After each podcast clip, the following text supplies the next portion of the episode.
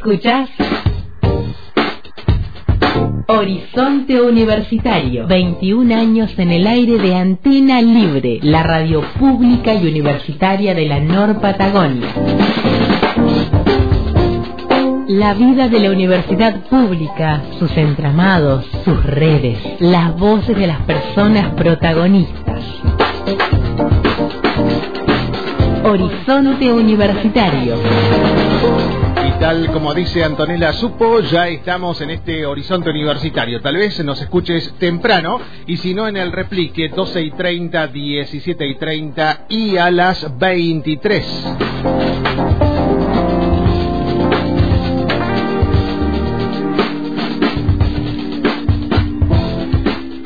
Observatorio de Comunicación y Temáticas Sociales del Comahue presentó el relevamiento 2023 sobre las prácticas informativas en el Alto Valle de Río Negro y Neuquén. Es un trabajo que replica experiencias del 2018 y del 2021. Es docente e investigador de la Casa, de la Facultad de Derecho y Ciencias Sociales y también integra el Observatorio de Comunicación Social el magíster Fabián Bergero. ¿Cómo estás, Fabi? Omar González te saluda desde Antena Libre.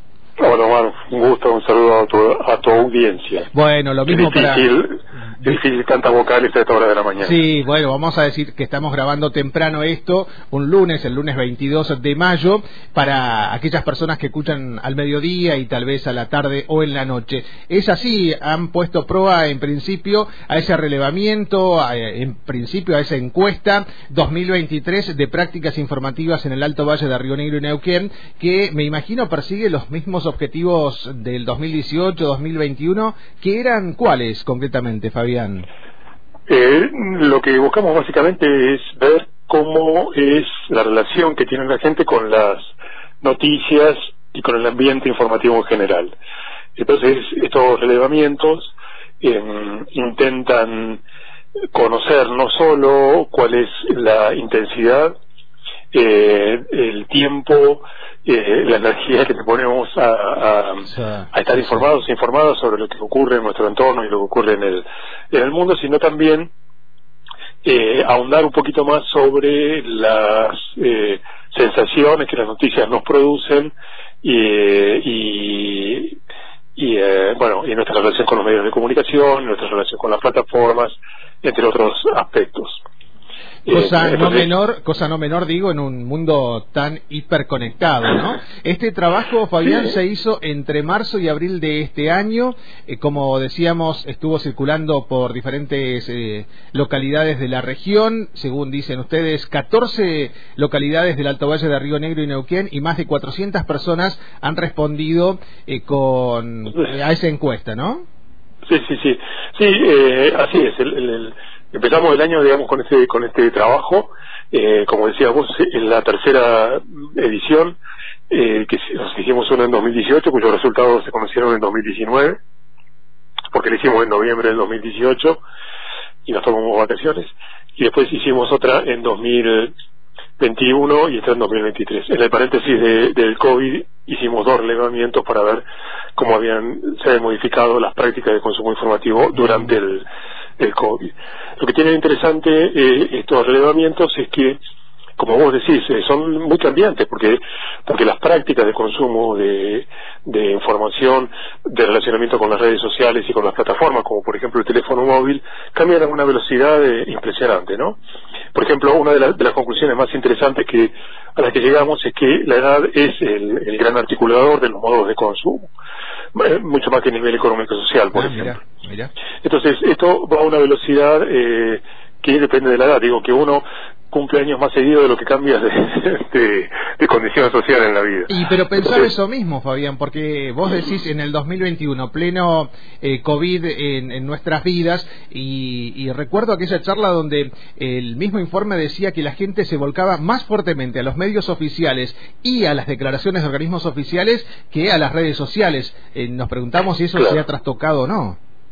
Claro, obviamente que, que esas prácticas no, incluso eh, la, gente se había volcado mucho a la a la mm, televisión, eh, la radio por ahí un poquito, porque la radio tiene algo de consumo individual.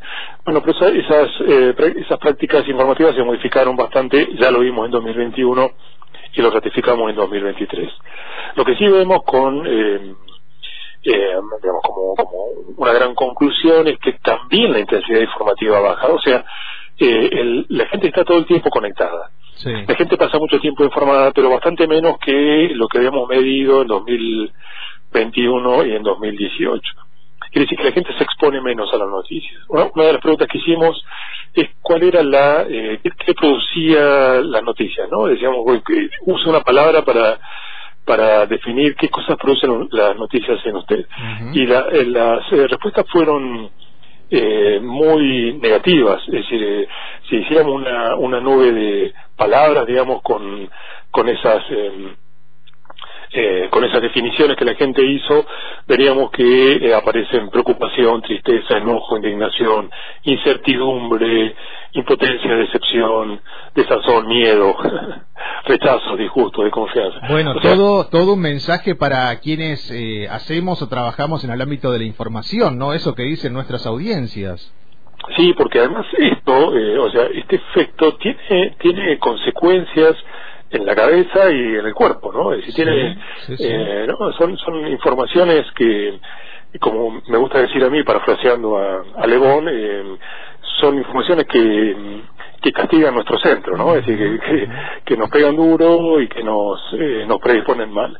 Entonces sí, claro que los medios, de hecho este informe lo que pretende es que tanto estudiantes como eh, egresados, periodistas, medios, tengan en cuenta estas cuestiones como para ver, bueno, ¿qué hacemos? Porque algo hay que hacer. ¿Es posible hacer algo? Sí, claro que es posible hacer algo. Es posible pensar en cómo trabajar noticias desde un punto, un punto de vista más positivo. Eh, las noticias no son buenas porque la situación no es buena, ¿no? Es decir, no, no estamos pidiendo que, que mientan, pero siempre hay que tratar de de, de dar una soga, digamos, de decir, bueno, eh, por acá hay un camino que nos permite actuar en forma conjunta, en forma cooperativa, en forma este, con otros, con otras, que nos pueden ayudar a, a, mejorar la situación. Hay algunas instituciones que sirven para esto, hay otras que sirven para esto otro, hay números de teléfono, hay ideas. Eh, creo que la, la, lo que nos está diciendo también este informe es que hay que poner mucha cabeza en pensar en esas eh, esas cuestiones positivas. Ojo, insisto con la idea, no se trata de, de, de, engañar y de dar por positivo aquello que es negativo, sino que hay que buscar el lado que eh, moviliza a la gente. Quien conceptualiza a esta hora de la mañana y toma sus palabras es el magíster Fabián Bergero, integra el Observatorio de Comunicación del Comahue, que acaba de presentar este relevamiento. Entiendo, Fabián, que el trabajo está disponible de manera libre y gratuita en medialabpatagonia.org. Medialabpatagonia.org. Ahí se puede descargar y ver cada una de las conclusiones y también la sistematización que ha hecho el observatorio. Te quiero preguntar para el final dos cuestiones, ya dejando planteada una próxima charla. ¿Qué pasa con el teléfono móvil, por un lado, y qué pasa con WhatsApp dentro del uso del teléfono móvil? Bueno, son dos, eh, los dos grandes eh, actores o actrices no sé, del momento actual, ¿no? Es el, el, uso del teléfono móvil es un uso convergente porque en el teléfono móvil hacemos de todo y para todo. Sí. Vemos televisión, vemos video, vemos series, escuchamos radio, música, podcast, y nos informamos, leemos diarios. Entonces hay un consumo convergente y realmente la, dependencia que, que hay del teléfono móvil es muy grande, incluso mucha gente, la, más del 84% dice que hay una especie de adicción.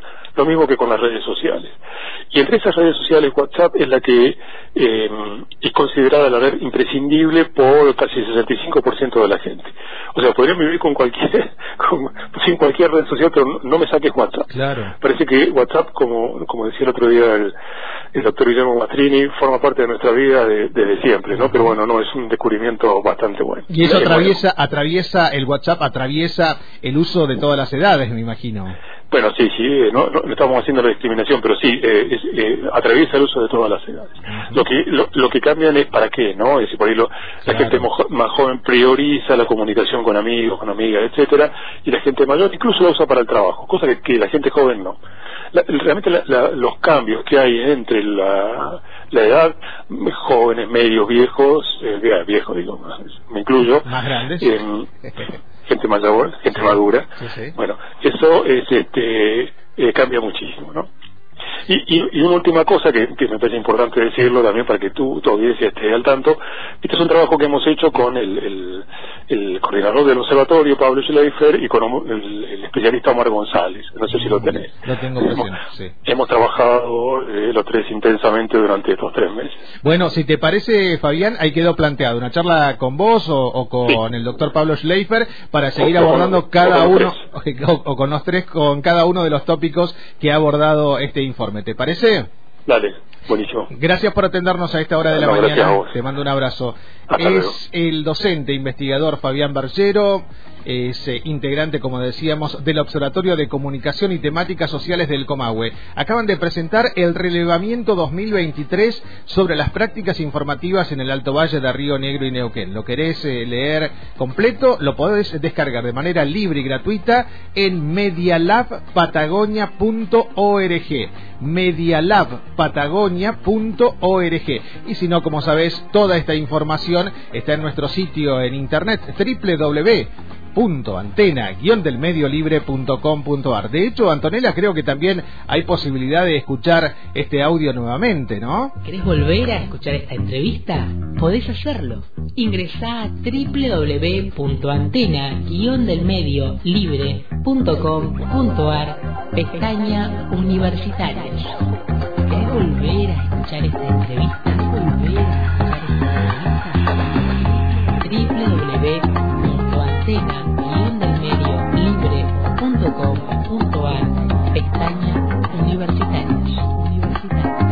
Horizonte Universitario, 21 años en el aire de Antena Libre, la radio pública y universitaria de la Nor Patagonia.